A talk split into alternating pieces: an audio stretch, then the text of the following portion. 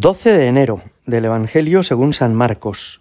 En aquel tiempo, al salir Jesús de la sinagoga, fue con Santiago y Juan a la casa de Simón y Andrés. La suegra de Simón estaba en cama con fiebre, e inmediatamente le hablaron de ella. Él se acercó, la cogió de la mano y la levantó. Se le pasó la fiebre y se puso a servirles. Al anochecer, cuando se puso el sol, le llevaron todos los enfermos y endemoniados. La población entera se agolpaba a la puerta. Curó a muchos enfermos de diversos males y expulsó muchos demonios, y como los demonios lo conocían, no les permitía hablar. Se levantó de madrugada, cuando todavía estaba muy oscuro, se marchó a un lugar solitario y allí se puso a orar. Simón y sus compañeros fueron en su busca y al encontrarlo le dijeron, Todo el mundo te busca. Él les responde, Vámonos a otra parte, a las aldeas cercanas, para predicar también allí, que para eso he salido. Así recorrió toda Galilea, predicando en sus sinagogas y expulsando los demonios. Palabra del Señor. Decía hoy el Evangelio que Jesús curó a muchos enfermos de diversos males y expulsó muchos demonios, y en particular nos pone el ejemplo de la suegra de Pedro. Quizá para alguno esto es una sorpresa. ¿Cómo que San Pedro tenía suegra? Sí, no nos tiene que extrañar. Los apóstoles fueron célibes, pero eso no significa que San Pedro no hubiera podido tener antes de que Jesús le llamara un matrimonio.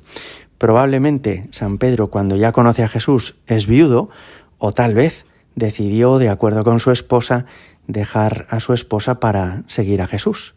En todo caso, San Pedro tenía una suegra y esta suegra dice el Evangelio que tenía fiebre. Fijaos porque la fiebre corporal puede ser un signo que es interesante para entender nuestra vida espiritual. Es curioso cómo los seres humanos tenemos una temperatura corporal permanente, que está en torno a los 36 grados y medio. Cuando una persona tiene una infección y es una infección muy fuerte, que sus defensas no son capaces de, de curar, de sobrellevar, entonces sube la temperatura corporal. Puede tener unas décimas de febrícula o puede tener fiebre, 38, 39, 40. Y cuando una persona tiene fiebre, cuando su temperatura corporal es más alta que lo normal, entonces está enferma y la solemos tratar con antibióticos porque entendemos que su situación es grave. Bueno, pues esto es un signo de algo que ocurre en nuestra vida espiritual. Nuestra vida espiritual también debe de haber una temperatura constante, en el sentido de que debe de haber un equilibrio en nuestras pasiones. Decía Aristóteles que la virtud está en el término medio, en no irse a los extremos. Y así sucede con las pasiones. Y es que hemos de ser capaces, con la gracia de Dios y con nuestra voluntad, de controlarlas. ¿Qué son las pasiones? Son los impulsos interiores que nos hacen huir de algunas cosas o sentirnos muy atraídos por otras. Por ejemplo, uno siente a veces pues el deseo de huir de un trabajo o de un estudio que le resulta aburridísimo, tedioso, y entonces le dan ganas de levantarse de la silla para hacer otra cosa, la que sea, pero no seguir aquí estudiando. Bueno, eso, eso son las pasiones. Hay cosas que nos repugnan y hay otras cosas que nos atraen mucho. Por ejemplo, abres la nevera y ves algo que te apetece muchísimo, una bebida fresca, chocolate, o fiambres, o queso, y entonces te dan ganas de, de, comer, aunque a lo mejor hace solamente una hora que has terminado la comida. Esas son las pasiones. Una persona es virtuosa cuando es dueña de sí misma, cuando es capaz de dominar sus pasiones, de comer lo que conviene y cuando conviene, de dormir lo adecuado, de estudiar el tiempo pues que es conveniente en sus circunstancias, de trabajar con tesón en su fábrica o en su trabajo o en su oficina. Este dominio de las pasiones es como ese equilibrio que hace que la temperatura de nuestra voluntad sea la correcta. Una persona virtuosa es una persona a 36 grados y medio, podríamos decir espiritualmente. Pero con frecuencia nos ocurre, por el pecado original, que a veces las pasiones nos pueden y que no las dominamos. Por ejemplo, suena el despertador por la mañana y tú te sientes atraído por ese por esa situación cómoda en la que estás y querrías seguir durmiendo. O te has tomado una copa de vino, pero todavía sientes deseos de tomarte dos más y entonces pues bebes más de la cuenta, ¿no? Estas pasiones a veces nos hacen o buscar desordenadamente algo o huir desordenadamente de algo, o evitar lo que nos cuesta aceptar o tratar de conseguir lo que a lo mejor no nos hace falta. Y con la ayuda de Dios, el Señor nos da la gracia de irnos haciendo dueños de nosotros mismos.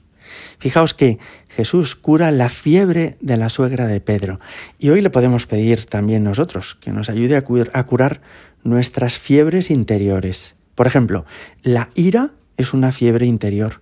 Cuando te enfadas mucho, te encolerizas, te coges un cabreo monumental con una persona que te ha dicho algo que te ha sentado mal. Eso es una fiebre. Lo normal, lo deseable sería, bueno, pues afrontar las dificultades de la vida con serenidad, con equilibrio, con madurez, ¿no? Le pedimos a Jesús que nos ayude a curar las fiebres de nuestra vida, que son ese otro desorden, pues en, el aspecto pues de, de, la alimentación, de la bebida, del sueño, del ejercicio de la sexualidad, de la práctica deportiva, de la risa, vivir todas las cosas con equilibrio, con moderación, con virtud, en una palabra. ¿Y esto cómo se hace? Pues se hace pidiéndole a Dios que nos ayude, que nos dé su gracia y también esforzándonos. No hay que extrañarse de que a uno le vengan malos deseos. El noveno mandamiento lo que dice es no consentirás esos malos deseos. Entonces, no te tiene que extrañar que te atraiga mucho una cosa que está en la nevera o que te apetezca mucho seguir durmiendo o pegar a una persona que, te ha tratado mal. No te tiene que extrañar que te vengan estos deseos, pero tú no los secundes, sino haz en cada momento lo que tengas que hacer. San Máximo el Confesor daba un consejo muy prudente, que es muy inteligente en este sentido, y es que él decía separar el pensamiento de la pasión. O sea, te viene un deseo muy fuerte de hacer algo, una pasión desordenada. Bueno, pues tú puedes decir, ¿quiero realmente hacer esto y esto? Sí, lo quiero, pero no lo haré. Y con esta lucidez, decía él, la conciencia consigue quedarse tranquila y dominar la excitación.